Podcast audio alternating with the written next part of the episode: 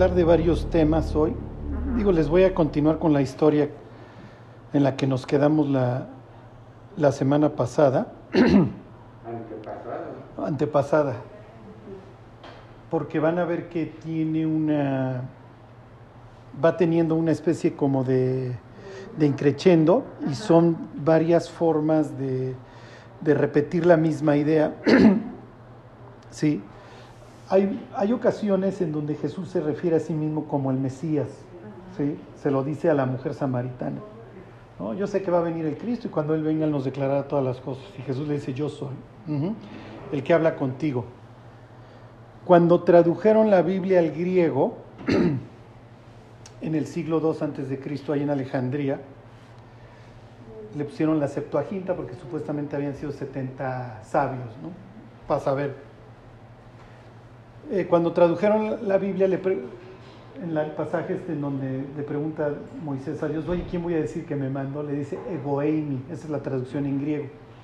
Y esta expresión egoeimi la usa Jesús varias veces, sobre todo en el Evangelio de Juan, porque está refiriendo a sí mismo como Jehová, así como Dios, como yo soy el que soy, yo soy, ajá, egoeimi. Pero hay otros pasajes en donde la idea es que el lector llegue a esa conclusión que Jesús es el Mesías. ¿Ok? Y, este, y, estos, y estas cuatro historias que están relacionadas y que les estoy platicando, tienen como propósito eso, ¿sí? Demostrar que Jesús es el Mesías. Y varias cosas, eh, pero la verdad es que no sé por dónde, por dónde empezar. Bueno, les voy a hablar de uno de los puntos cardinales. Si Ligia o Charlie saben la respuesta, ustedes no la pueden decir. ¿Ok? Este, ¿Se acuerdan que esta historia empieza con estas palabras de Jesús diciendo pasemos al otro lado? Y si ustedes vieran un mapa del, donde tuvieran ahí la fotografía del lago de, de Galilea, del mar de Galilea, la dirección sería de occidente a oriente, ese es el viaje que toma Jesús. Y se acuerdan que se levanta la tormenta y Jesús reprende, ajá, utiliza este lenguaje, como si estuviera peleando con alguien. Y, y, y además lo, lo, las mismas palabras usa uno de los salmos, donde dice que reprendió a los mares. ¿sí? Les voy a preguntar, seguramente Elige y Charlie ya saben esta respuesta. ¿Por qué toma Jesús una dirección donde obviamente él va a recibir oposición que va de occidente a oriente?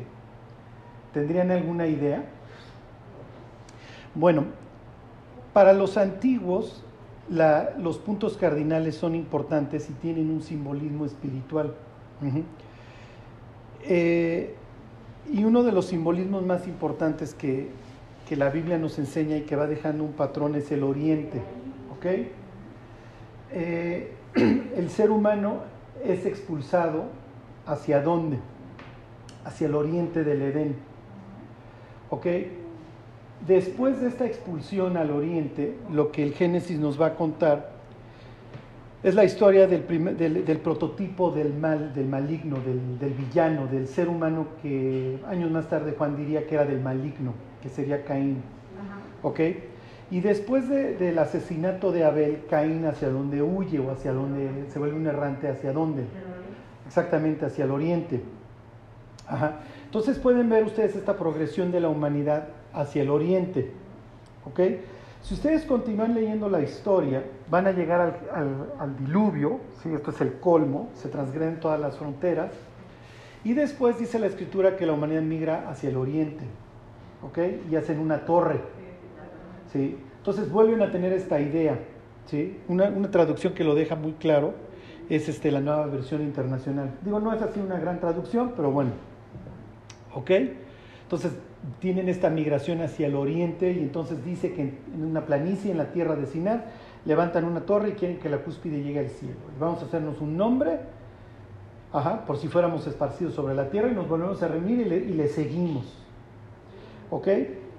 Cuando Israel es deportado, ¿hacia dónde es deportado?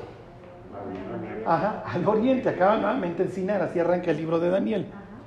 ¿Ok? Entonces, la lección que quiero que les quede claro para empezar es esta idea del oriente. El oriente es malo, el oriente implica una lejanía de Dios.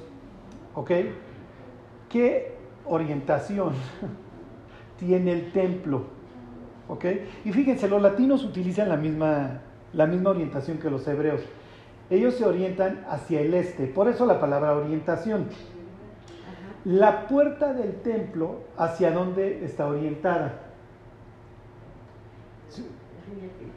Hacia el oriente. ¿Ok? Exactamente. Sí. Entonces, si ustedes ven el mapa, si ustedes ven el mapa del tabernáculo, ustedes van a ver que la puerta mira hacia el oriente. ¿Qué mensaje quiere transmitir Dios? Que te estoy esperando. ¿sí? Piensen en el padre del pródigo. ¿Ok? Que se para en las tardes para ver qué día decide su hijo regresar de la provincia apartada. Digo, Jesús ahí en Lucas 15 no dice que el padre está mirando hacia el oriente. ¿sí? Pero la Biblia nos habla de esta progresión, de, esta, de este exilio del ser humano, de esta lejanía hacia el oriente. Cuando Dios pone la puerta del, templo con esta orientación hacia el este, ¿qué mensaje le está dando al ser humano? Ven, exactamente, ven. sé que te fuiste al oriente, pero tengo mi puerta abierta. ¿Sí me explico? ¿En dónde muere Jesús? Jesús muere a espaldas del templo. ¿Sí? Jesús muere viendo a la puerta al muro occidental. Dios le está dando la espalda, ¿sí me explicó? Para abrirnos a nosotros la puerta. ¿Ok? Entonces, cuando, cuando la Biblia dice, cuando Jesús dice pasemos al otro lado, en un mapa él está viendo hacia el oriente. ¿A qué implica que él va a ir a rescatar a los perdidos? ¿Sí? Diría Isaías 49, 6. Poco mes que, que rescates a las tribus de Israel, también te he puesto por luz a las naciones. ¿Ok? Entonces los discípulos dirán, nosotros no vamos hacia el oriente, nosotros no vamos a esa parte del mar, nosotros no vamos a esta región griega. Sucede que a los judíos ya, lo ya los habían conquistado asirios en el norte, babilonios, griegos, y luego en el 63 pasa Pompeyo. Y esta parte, esta región oriental del mar de Galilea, va a quedar así como pues, el prototipo del, del, mundo griego. Ajá se lo va, lo va a desmembrar. Esto ya es mera historia y esto les diría yo siempre, no viene en el examen, no importa de la, ¿cómo se llama?, de, de, los asmoneos, de la descendencia asmonea. Pero este lugar va a quedar como un sitio espantoso, putrefacto, griego, ¿ok? Nosotros no vamos ahí. Entonces, cuando el Mesías va al oriente, es natural que haya una oposición. ¿Por qué? Porque el diablo dice, tú estás viniendo para poner en libertad a los cautivos. ¿Sí me explico? que es uno de los, de los fines del Mesías, el enviado. El Espíritu del Señor está sobre mí porque me envió el Señor y me ha enviado. Y entonces en esta idea de que fui enviado, vine a rescatar a los pecadores. ¿Ok? Y aquí una pregunta es, ok, ¿dónde estaba yo? ¿Sí me explicó? Yo, si, si Dios tuvo que hacer todo esto por mí, ¿cuál sería mi gada? ¿Qué, ¿Qué estaba yo viviendo? Y es importante nunca olvidarlo, porque el día que nos olvidábamos que nos olvidamos de dónde Dios nos extrajo, nuestra vida carece de sentido, sí pierde su sentido. Y entonces va a empezar toda esta idea ¿sí? de, la inmundicia, de tú estás, tú estás lejos, ¿ok? Pero yo, no importa lo que yo tenga que hacer, como un héroe que tengo que luchar contra el dragón y subir a la torre, voy a ir por ti. este, miren, váyanse al libro de, ay, ¿qué es este? Números. Ahorita les digo, es el capítulo... Ay, es el capítulo 19. Este... Me choca que se me olviden los, los pasajes que, que, este, que informan todas estas historias. Pero miren, si me equivoqué, ahorita les digo. Bueno, mientras, bueno, pues pasa esta, esta escena en donde Dios reprende o donde Jesús está demostrando que es Dios porque tiene dominio sobre, sobre la braveza del mal. ¿Sí? Es, ¿Les dije 19?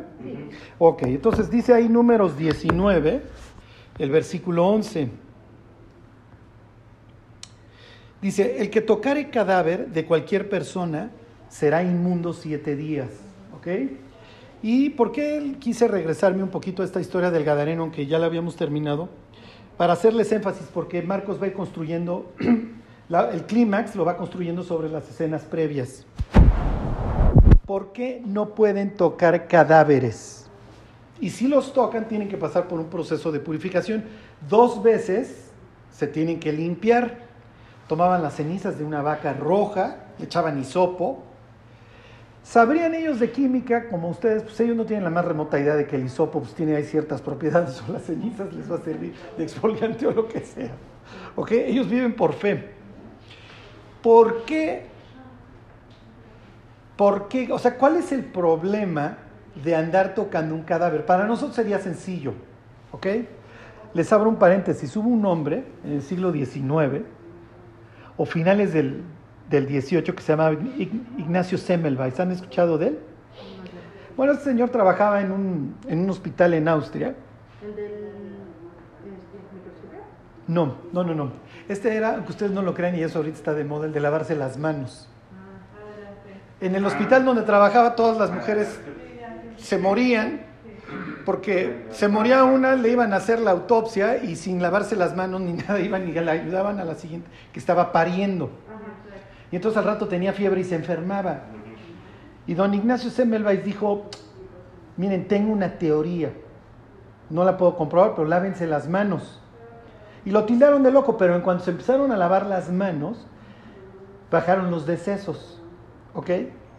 Y ent- hoy entendemos perfectamente pues, que si tú metes las manos en un cadáver, pues las vas a sacar llena de bichos. Y si luego tú vas con una mujer que está pariendo y que tiene muchas he- heridas, ¿ok? Sale la plata. Es muy probable que la infectes y que se vuelva un zoológico de parásitos. ¿Sí me explicó? Pero les vuelvo a la pregunta, Moisés no tiene esa información. ¿Ok? ¿Por qué le prohíbe Dios a los judíos andar tocando cadáveres? Y nosotros diríamos, bueno, ellos no lo saben, pero Dios sí lo sabe. Y para. Entonces, pues la idea es que sean un pueblo santo. Ok, pero para entonces entenderlo y meternos en el cráneo de estas personas, ¿por qué creen? Todo esto tiene que ver con un tema que ahorita está de moda, desgraciadamente, y que, y que ahorita vamos a llegar a él. Ok, pero tú no puedes tocar cadáver. Ok, ahorita, me regreso a la pregunta. Me voy a brincar ahí mismo, en, en números 19 al 16. Ok. Ajá, 19, 16. Ahí mismo. Dice, y cualquiera que tocare algún muerto a espada sobre la faz del campo, o algún cadáver, o hueso humano, o sepulcro, siete días será inmundo. Entonces volvemos a tener este tema de la inmundicia. Aquí ya ni siquiera se refiere a cadáver. Si tocas un sepulcro, ¿dónde vive el gadareno? Exactamente. Entonces, este tipo es así como la fotografía de lo inmundo. ¿Ok? O sea, tocar al gadareno te, te condena, por lo menos durante los siguientes siete días, a, si te tocó la Pascua, pues no celebras el ceder. ¿Ok? Ahorita les- todo esto tiene que ver. Este, no puedes entrar al templo, obviamente estás inmundo. Piensen en la parábola del buen samaritano. Nosotros decimos, qué mala onda el levita y qué mala onda el sacerdote. Sí, pero si el sacerdote iba a oficiar y nada más había ido a su casa de veraneo rápido por algo, iba a regresar, y Jesús dijo que estaba medio muerto porque lleva jiribilla su historia, pues ¿cómo lo voy a tocar? Si lo toco me vuelvo inmundo y entonces ya no puedo oficiar Jesús. Y en la ley está prohibido, yo no puedo andar tocando cadáveres. Y Jesús, y un día les hablo de la parábola del buen samaritano. Nada más quiero que vean cómo Jesús en esa parábola lanza una bola así con mucho, con mucha jiribilla porque dice que estaba medio muerto. Bueno, Jesús, pero a ver, ¿está muerto o, está, o no está muerto? Y Jesús diría, está medio muerto. Bueno, pero es que si está medio muerto me estás obligando a acercarme para ver si sí está muerto. Bueno, pues, ¿cuáles son tus prioridades? Exacto, Claro. exacto. ¿Ok? En este caso, el- con el Gadareno no nos queda la más mínima duda. Este tipo vive tocando sepulcros, entonces está inmundo. Además es un gentil que tienes que ir a hacer allá, Jesús. Entonces, lo que está exaltando Marcos, esta, esta labor del Mesías de enviado al oriente por los perdidos. ¿Sí? Y entonces, para exagerar la nota, pone a un gentil poseído por legión. Y legión eran más o menos 5.800 soldados. O sea, este tipo es el multifamiliar. Es, o sea, si ustedes piensan, hubiera habido este diccionario, junto a la palabra inmundo, está el gadareno en cueros viendo tres cuartos al horizonte. ¿Sí me explicó? Con las cadenas rotas así en las muñecas. Es ya lo peor. ¿Ok? Entonces llega Jesús y entonces al verlo el gadareno todavía se va y se postra. Pero vuelvo a la pregunta, ¿por qué? A ver, Dios, ¿cuál es tu racional? ¿Por qué no puedo tocar? ¿Por qué no puedo tocar muertos? Porque hay ciertos temas que tú tocas, Jesús, que a nosotros como modernos se nos hacen como, pues no exageres. ¿Qué? Ya tocaste el cadáver, ¿verdad? Te lavan las manos, se acabó. ¿Ok? Pero para los hebreos, su Dios,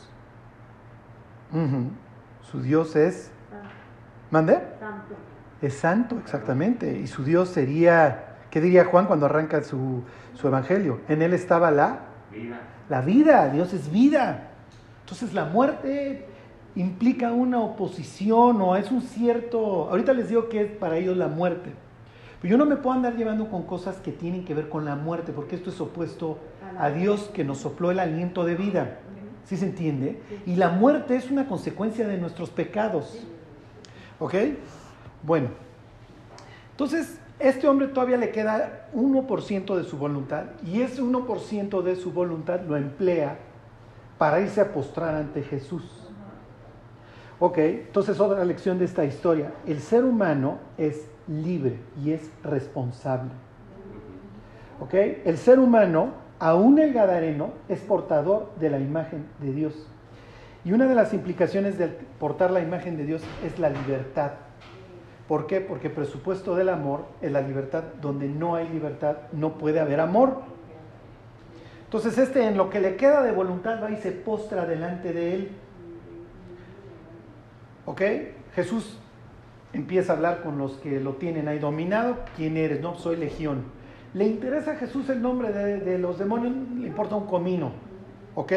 Pero está mandando un mensaje a los discípulos porque los discípulos se van a fortalecer a través de todas estas historias. Entonces, ¿cómo te llamas legión? ¡Oh! ¿Qué piensan los discípulos? Este señor es un multifamiliar, sí. ¿Ok? Trae, pues sí, una legión eran más o menos seis mil soldados. Este señor está infestado. Acaba vestido, bueno, lo primero que dice Marcos es sentado, ¿ok? Quiere decir que está a los pies del maestro. ¿Se acuerdan que Pablo dice que él estudió a los pies de Gamaliel? ¿Ok? Entonces, aquí están presentando al Gadareno ya, como, ya no como un loco que anda en cueros este, golpeándose a sí mismo, indetenible, sino que ahora está sentado. Está sentado a los pies del maestro. De repente ya te lo presentan como qué? ¿Qué dirían? Como un discípulo. Exactamente. Ahí está el discípulo sentado. Luego dice que está vestido, ya. ¿Qué es lo primero que hace Dios? cuando ve al hombre perdido, bueno, sale en su búsqueda, ¿ok? Y una vez que lo encuentra, lo viste, ¿se acuerdan? Y entonces luego Pablo va a utilizar toda esta imagen de la vestimenta, ajá, de Cristo, porque los que somos de Cristo, diría Pablo a los Gálatas, estamos revestidos de Cristo, ¿ok? O vístanse del nuevo hombre, entonces el tipo está sentado, ahí está el discípulo, vestido, que su vergüenza, todo esto ya está tapado, y en su sano juicio, ya está escuchando a Jesús. Y entonces, ¿qué es lo que nos quiere decir esto? El ser humano es libre y puede utilizar esa libertad o para entregarse a la maldad y a la inmundicia, o para entregarse para seguir a Dios, al grado que cuando Jesús se va a subir al barco para regresarse, este le pide, oye, quiero, quiero ir contigo. No, no, pero tú eres gentil. Y yo vine a buscar a las ovejas perdidas de la casa de Israel. Tú ahorita no caes dentro de esto. Pero ve a los tuyos y diles cuán grandes cosas ha hecho quién. El Señor. El Señor, ¿ok? Y hay dos palabras que se usan para Dios en el griego, curio, Señor, y teos, ¿ok? Y entonces ahí está, en este caso es curios, ve y diles, pero Jesús está diciendo de sí mismo que Él es Dios. Y entonces va este a la Decápolis y empieza, se vuelve ahí un evangelista. Pero tiene todos los rasgos del discípulo, ahí está sentado, está vestido, está en su sano juicio, y tiene esta idea de que Dios, yo quiero estar contigo. Pero es el de Apocalipsis, sabes que eres un miserable, pobre, ciego y desnudo. ciego y desnudo. ¿Ok? Así les dice a la, iglesia de la Odisea. Entonces aquí tienen la conversión total. Por otro lado, los demonios, y no nos corras de aquí. Nosotros queremos mantenernos en esta zona, nos sentimos cómodos.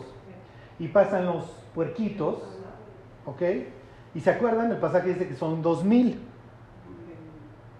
¿ok? Unos dos mil puercos. Si ustedes buscan en Mercado Libre un lechón, cuesta 700 pesos.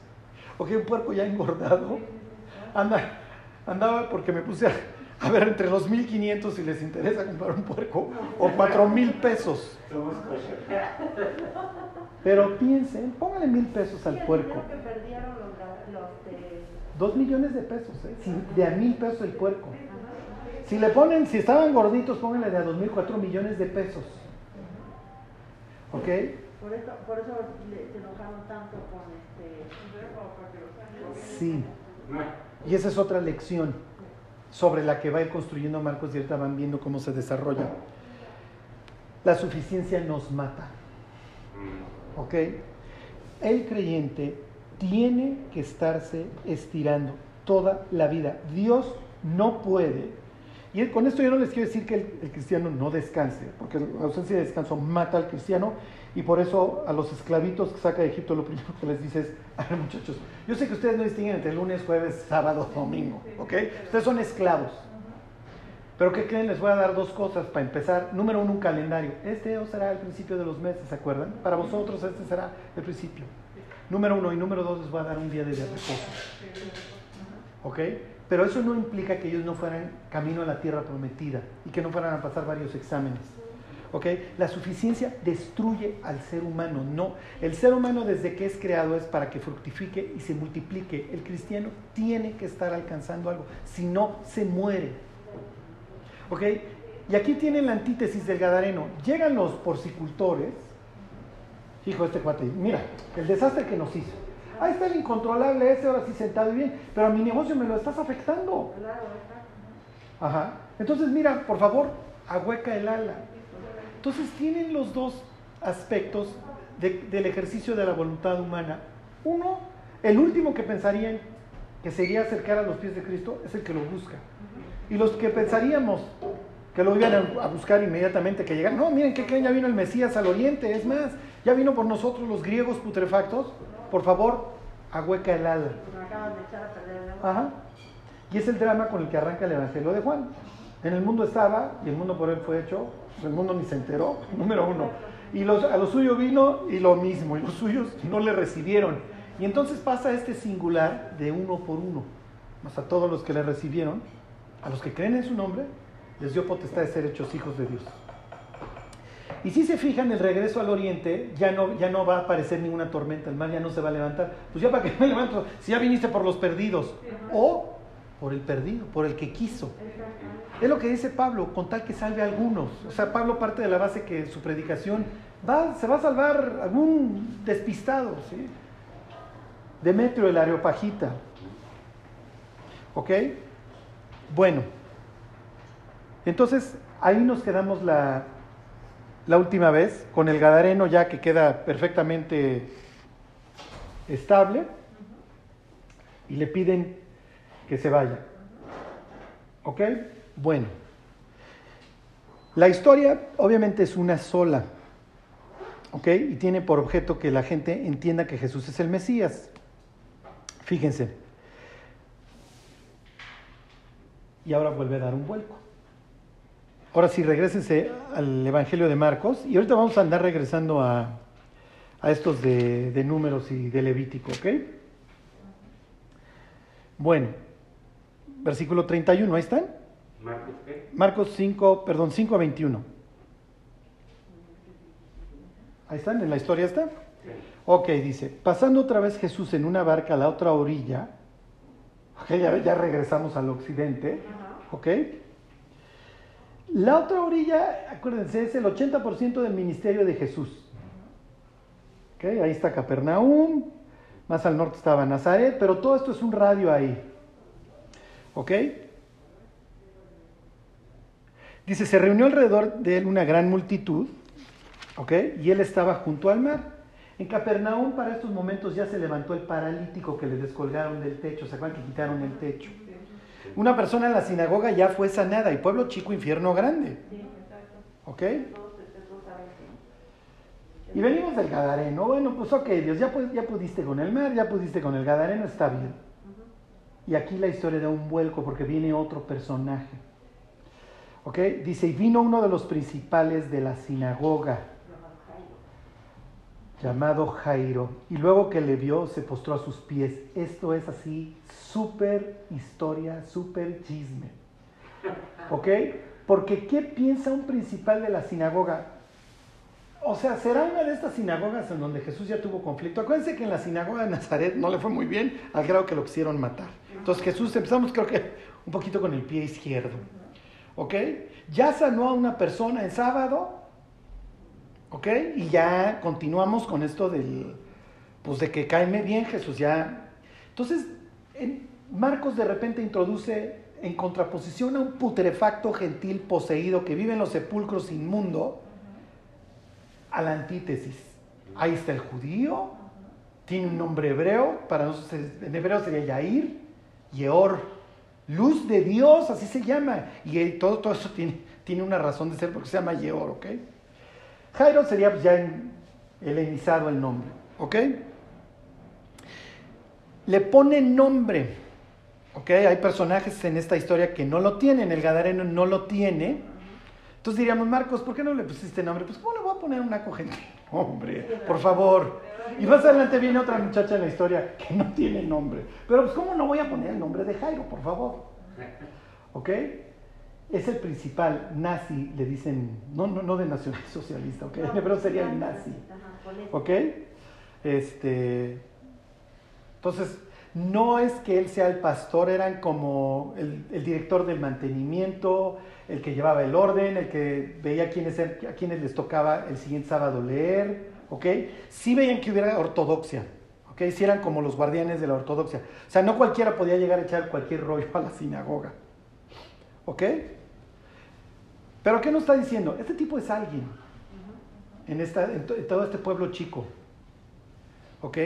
Y entonces agarren una máquina del tiempo y regresense dos mil años Jesús ya es un rabino de moda, no lo quieren muchos, ¿ok? Y obviamente es lo que vino a hacer Jesús y es lo que le dicen a María, o sea, este hombre está puesto para el levantamiento y caída de muchos en Israel y mi hija, una espada te va a traspasar el alma, ¿eh? te va a traspasar el corazón. Entonces aquí tenemos ya cómo el Mesías está llevando a cabo esto de que para levantamiento de muchos, ahí está el Gadareno, para caída de otros tantos, ahí están los porcicultores, esos que le dicen a hueca el ala. Por eso la vez pasada yo les terminaba diciendo esta idea de que llega el momento de las decisiones. ¿Qué postura tomo? ¿Ok? Y Jesús siempre va a estar empujando a las personas a que tomen una postura. Por eso muchas veces, y piensen en el mensaje de las siete iglesias en Apocalipsis, el que tenga oído, que oiga. El que tenga oído, que oiga. Está empujando. ¿Ok? Entonces, bueno, nosotros, ¿qué quieren ser? Este, vamos a ser ¿Qué les late? Carpinteros también, este, albañiles, lo que ustedes quieran, pescadores, y ahí estamos. La gente se apila, no piensen en miles de personas, pero pues piensen en pueblo chico, están, no sé, 100, 50 personas, y se baja Jesús del barco. Los discípulos todavía vienen del susto de la tormenta y del gadareno, ¿ok? Y de que los porcicultores no nos fueran a matar, porque ya, ya les arruinamos varios millones.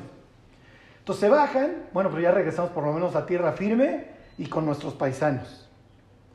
Y llega Jairo y se postra. Ajá. Y esto se presta perfectamente para el chisme porque, ándale, mira, para que Jairo se esté postrando.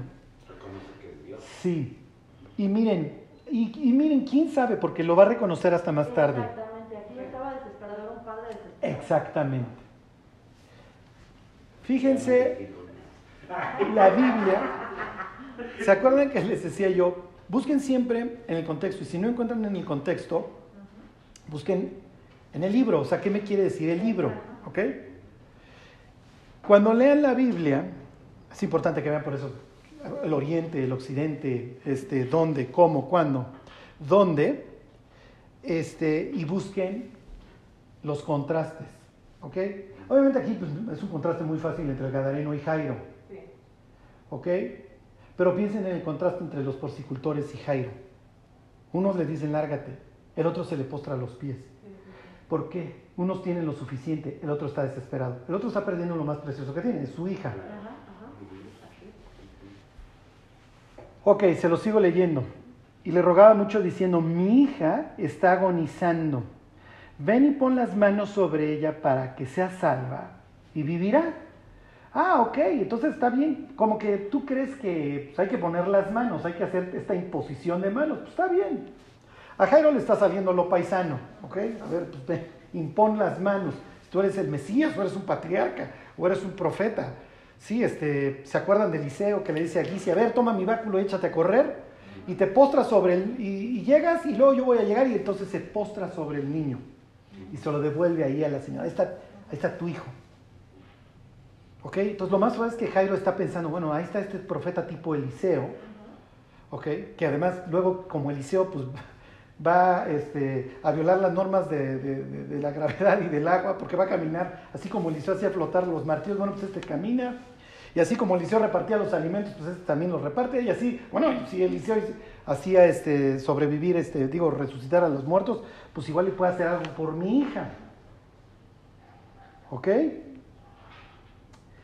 Versículo 24, fue pues con él y le seguía una gran multitud y le apretaban.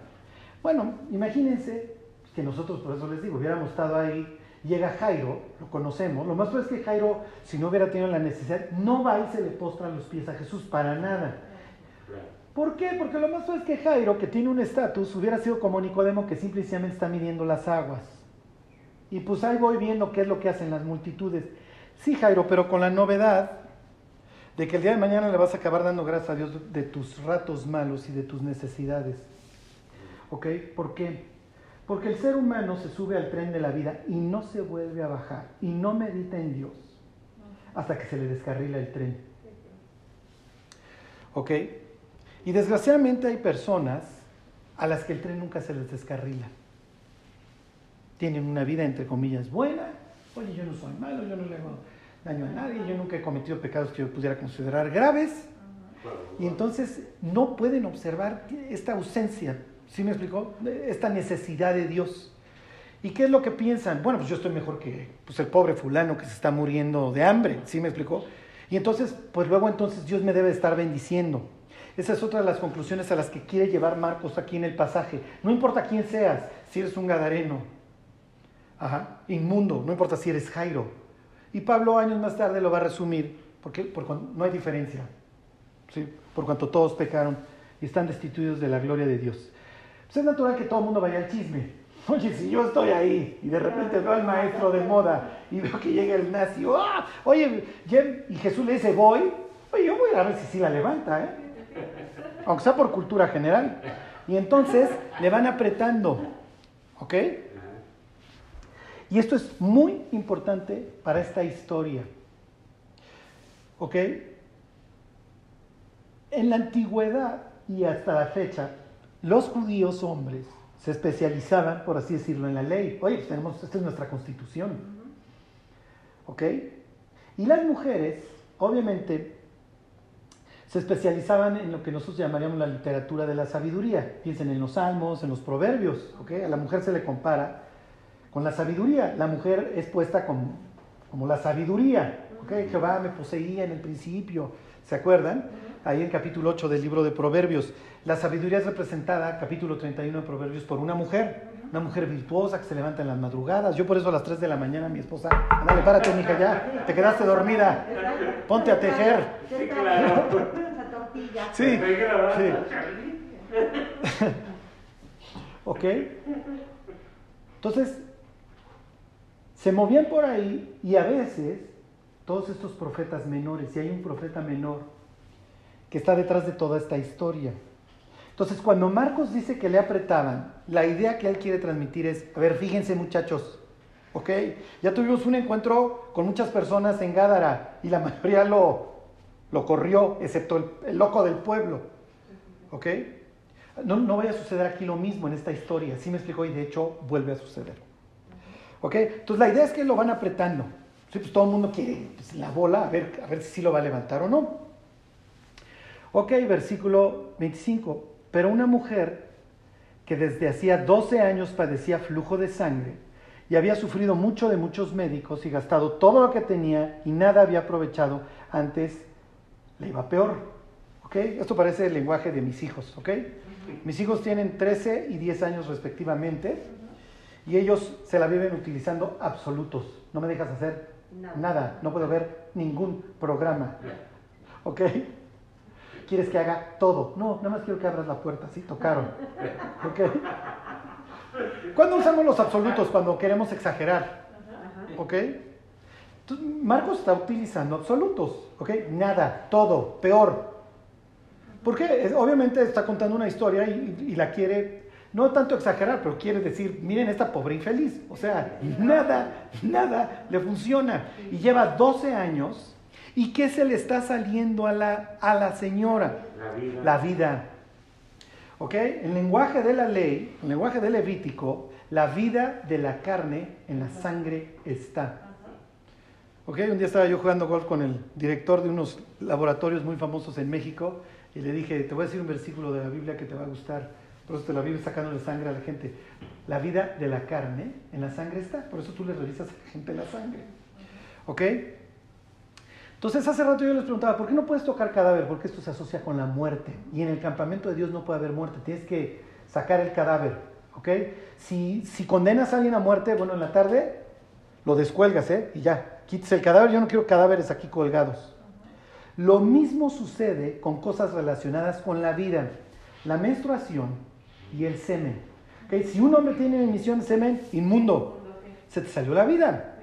Esto está relacionado con la vida. Si una mujer tiene flujo de sangre, ¿ok?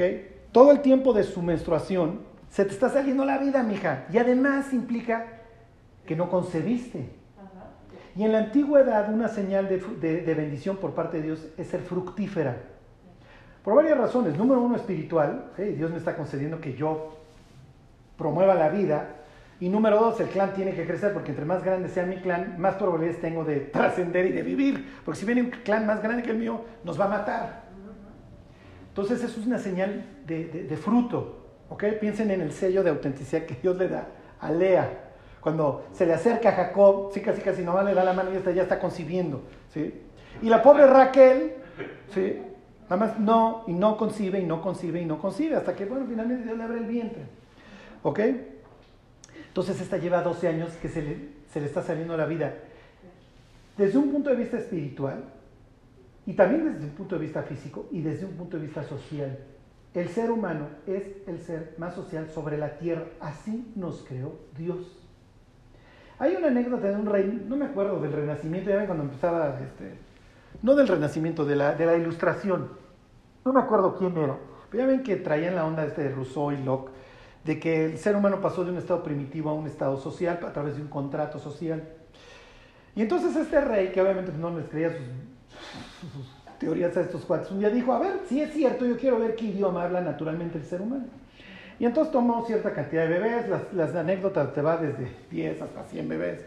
El caso es que le dijo a las nodrizas, no pueden hablarle a los bebés, porque yo quiero ver qué... Ujú. Los amamantan y los vuelven a dejar. Ningún bebé sobrevivió el año. ¿Ok? Todo lo que toque esta mujer que no es nombrada, todo lo hace inmundo. Ella no puede tocar nada porque su inmundicia es transmisible. Ok, a ver, váyanse al libro de Levítico, al capítulo 15. Ok, en el libro de Levítico Dios le va a enseñar a su pueblo a llevarse con él. Mira, yo te expulsé, pero como yo me quiero volver a llevar contigo, me vas a hacer una casa que simboliza el cosmos. Y los que se van a acercar a mí van a ser estos que se llaman levitas, por eso el libro se- le decimos levítico. Y te voy a enseñar qué cosas tú permites dentro de mi ciudad o de, mi campamento y qué cosas tú no puedes permitir. ¿Ok? Entonces dice aquí el 15-19. Ahí está. Dice, cuando la mujer tuviere flujo de sangre y su flujo fuera en su cuerpo, siete días estará apartada y cualquiera que la tocare será inmundo hasta la noche. Entonces imagínate que tú vas pues, camino al templo o camino a celebrar una de las fiestas mayores y te encuentras a tu prima, ¿cómo le quieren llamar? Raquel. Ahorita les digo, hay una teoría de que esta mujer era gentil. Pero vamos a hacer la paisana, ¿ok? Marcos no nos dice si es gentil o judío. Pero le vamos a poner a Raquelita, ¿ok? Y ahí está Raquelita, ¿qué edad quieren que tenga? ¿Cuándo empezó con su flujo? 12 años está. Bueno, tiene 24. 30 y- Bueno, Ponle aquí que tenga 30. tiene 30, empezó a los 18. Y entonces viene Raquelita, que obviamente, fíjense, delgada, pálida, sin pelo, como ustedes la quieran ver, hecha garras, y se te viene acercando. ¿Y tú qué es lo que haces naturalmente? Porque ahí viene Raquelita. Y, y obviamente te quitas. Sí, pero Raquelita quiso jugar a la estás nomás por molestarte. Ya, adiós tu fiesta mayor. Si vas en peregrinación al sur a Jerusalén, ya no vayas. O si, o más te vale que llegues, te purifiques y que la fiesta sean ocho días, porque si es en siete días, ya no entraste. O vienes comiendo tu plato feliz y te toca Raquelita, tira tu plato, tira tu comida porque ya te la hizo inmunda. Obviamente Raquelita no juega en pueblo chico, infierno grande a las traes. Es una pestada social. ¿Ok? Hay un señor que se apellida Harari, que escribió un libro buenísimo que se llama Lost Connections. Y él habla de su propia eh, depresión y ansiedad y etcétera, habla de su lucha con los fármacos, etcétera, eh, cómo cambiaba de fármaco cada X cantidad de meses y le volvía la depresión. Tuvo una vida pobre, miserable. Y entonces él habla de que lo, lo que puede sacar al ser humano de su depresión y de su ansiedad es el contacto con otros seres humanos. Y pone un ejemplo de un, de un lugar que se llama Rat Park. Y búsquenlo luego en el YouTube, está interesantísimo. Porque las, las ratas que meten en Rat Park les ponen azúcar y les ponen cosas y les ponen juegos, pierden sus adicciones. Las hacen adictas a cosas y cuando las meten al Rat Park con otras ratas, se les va la adicción. ¿Ok?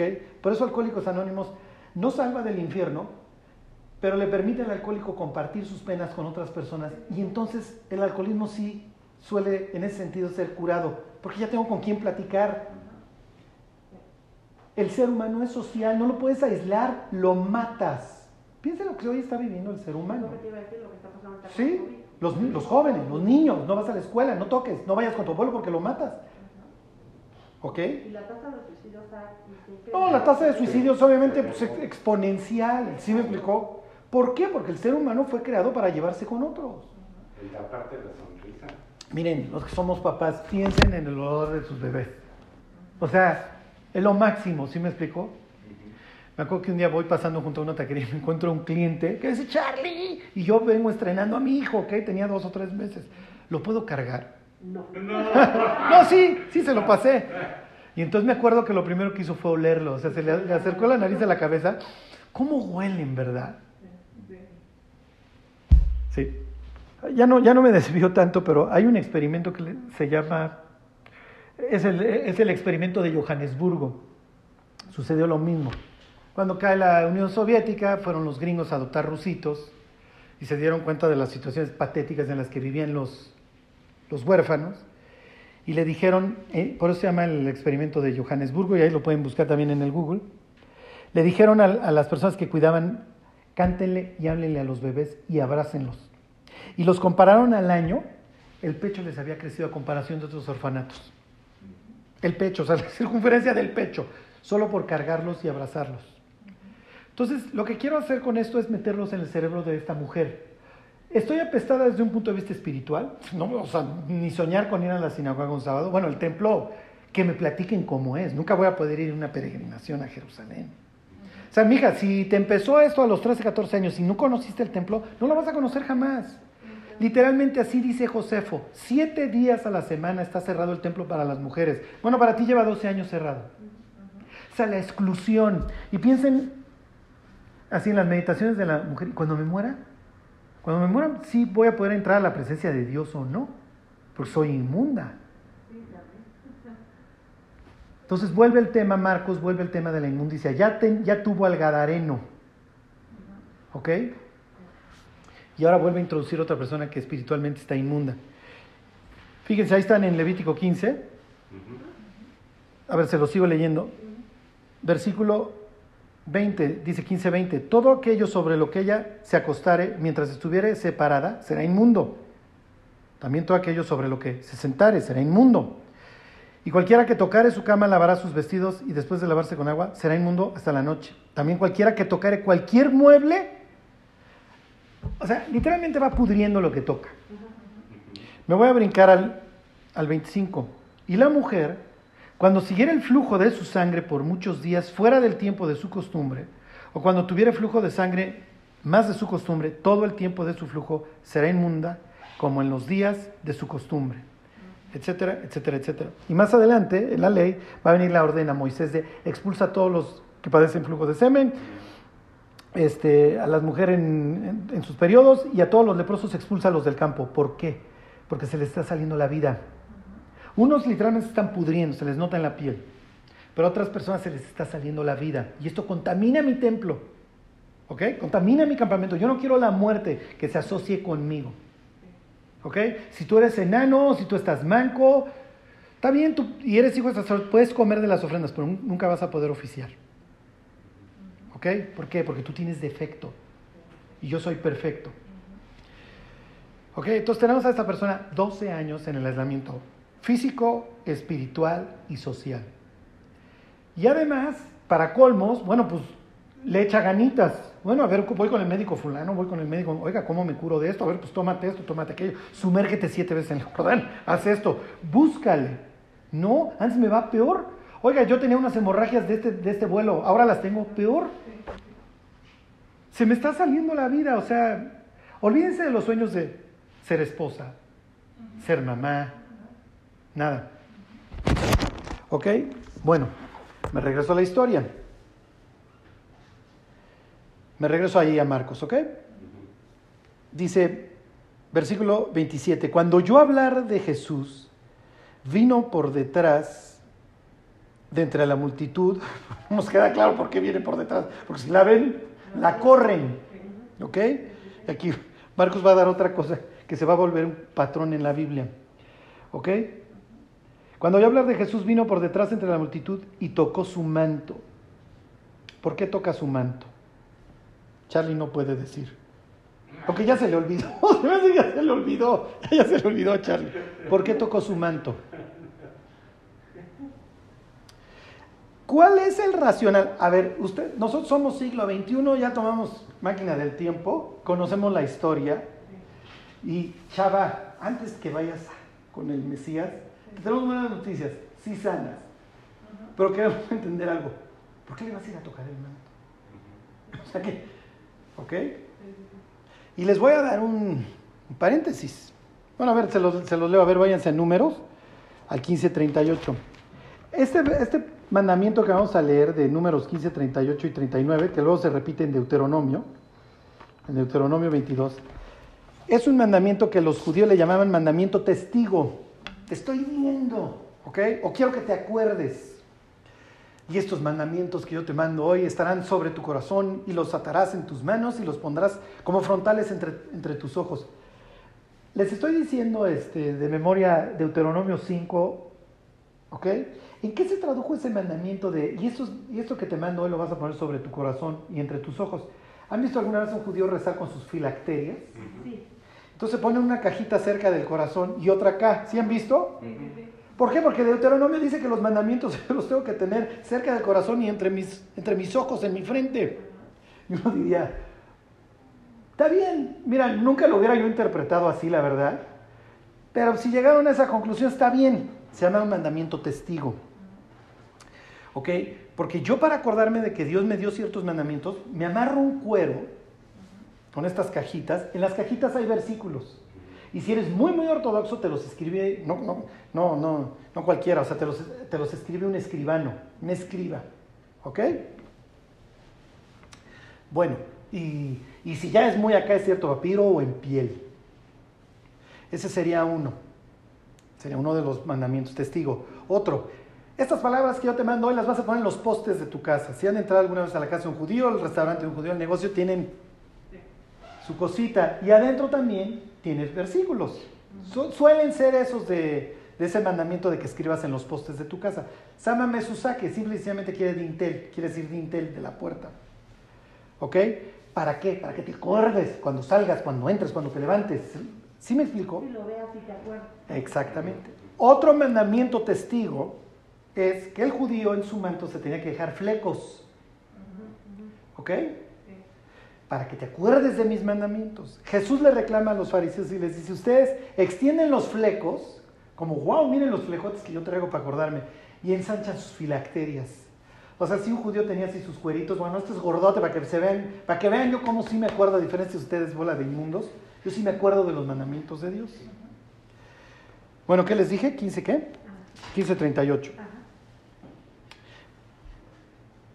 Fíjense, 1537, ahí está. Dice, y Jehová habló a Moisés diciendo, habla a los hijos de Israel y diles que se hagan francas, franjas en los bordes de sus vestidos por sus generaciones y pongan en cada franja de los bordes un cordón de azul. Y os servirá de franja para que cuando lo veáis os acordéis de todos los mandamientos de Jehová para ponerlos por obra y no miréis en pos de vuestro corazón y de vuestros ojos o en pos de los cuales en pos de los cuales os prostituyáis. Entonces estos traen sus flecos que dejan caer de dónde? Del borde de su manto. ¿Ok? La palabra borde en hebreo es kanaf. Kanaf quiere decir el fin, el borde, o ala, es la misma palabra. Hoy tú dirías las canfot, las alas del avión. ¿Ok? Sí, sí, sí queda claro. Entonces traen tzitzit, es singular, tzitzillot, plural, sus flecos. ¿Ok? En el borde de su manto, en, en las alas. Tal cual. Aquí la palabra que se usa aquí en hebreo es kanaf, ¿ok? Acuérdense su, hoy su lección de hebreo. No hay que saber hebreo para saberla, para entender la Biblia, pero a veces sí nos perdemos de cosas, ¿ok? Entonces, kanaf, ala o borde, o frontera, o fin, ¿ok? Bueno, el caso es que los judíos traían así sus... Jesús, como cualquier otro judío, pues trae su manto y trae sus flequitos, pues ya parece que va a cumplir la ley, ¿ok? Pues ahí trae sus flequitos. Piensen en ponerle flequitos a su televisión. ¿ok? Para que no, como dice aquí este, para que no se prostituyan en pos de lo que miren sus ojos, ¿no? Haríamos un buen ejercicio si tuviera flequitos la televisión o el, o el iPhone, ¿no? Los jóvenes harían, miren, le voy a poner flequitos. ¿Ok? Para acordarme de los mandamientos de Dios y que no vea yo cosas malas. Bueno, el caso es que ella dice, si yo toco el borde de su manto, ¿ok? Si yo toco su manto, yo voy a quedar salva. ¿De dónde sacas? ¿Ok? Váyanse al libro de Malaquías. Una forma de llegar rápido es te vas a Mateo y das vuelta a la izquierda. Al último capítulo. ¿Ok? Al capítulo 4. Y con esto termino. Y la próxima semana nos arrancamos con Jairo más lo que siga. Ahí están. 4.1 de Malaquías. Fíjense cómo dice Malaquías 4.1. Y piensen en la bola. La bola, la bola, la bola. Dice, porque aquí viene el día ardiente como un horno, y todos los soberbios y todos los que hacen maldad serán estopa. Aquel día vendrá, ah, perdón, aquel día que vendrá los abrazará, ha dicho Jehová de los ejércitos, y no les dejará ni raíz ni rama. Que ahí viene el, a ver, todos los impíos, yo voy sobre ustedes, está hablando muchedumbre. Y luego viene un más, pero, ¿ok? El pasaje, ahorita no les hice énfasis, pero el pasaje en Marcos introduce a la muchacha con un pero. Estamos en la historia de, de- de Jairo y entonces ahí van todos los chismosos. Pero cierta mujer que padecía flujo de sangre. Fíjense, versículo 2. Mas a vosotros los que teméis mi nombre, nacerá el sol de justicia y en sus, ¿dónde? Traerá salvación. Y saldréis y saltaréis como becerros de la manada. La palabra salvación aquí no es Yeshua, es Marpet, que quiere decir salud. Oye, ¿qué vas a hacer, mija? Me voy a acercar al Mesías. Porque cuando el Mesías venga en sus alas, traerá salvación. Y la palabra que dice aquí manto, o el borde del manto, es la misma que se usó también en el griego. Cuando tradujeron al griego, luego les digo la palabra, este, ahorita les digo la palabra en griego. Este, borde y borde se tradujo igualito, ¿ok? Tanto en números como en el Evangelio utiliza la misma expresión, el borde. No la utiliza, si mal no recuerdo, Marcos, ahorita les digo, pero estoy casi seguro que sí la utiliza este Mateo. Y es Mateo 9:20, déjenme ver si los estoy engañando o no. Fíjense, se los leo, dice, les leo Mateo 9:20. Y aquí una mujer enferma de flujo de sangre desde hacía 12 años se le acercó por detrás y tocó el cráspedon, eso es el griego, el borde de su manto. Cuando los judíos tradujeron al griego números 15, te vas a hacer flecos en el borde, es la misma palabra, cráspedon. Lo que quiero que vean es que ella dice, miren, para ustedes griegos es cráspedon, para mí es alas, es can, canfot, plural. La misma palabra que se usa aquí, canaf, en Malaquías, se utiliza allá en números. Te vas a hacer flecos en el borde, en el canaf de tu manto. Y entonces, ¿qué, ¿a qué conclusión llega? Cuando venga el Mesías, oye, el Mesías va a arrasar con los malos, pero a los poquitos que esperamos su salvación, la vamos a poder obtener en dónde?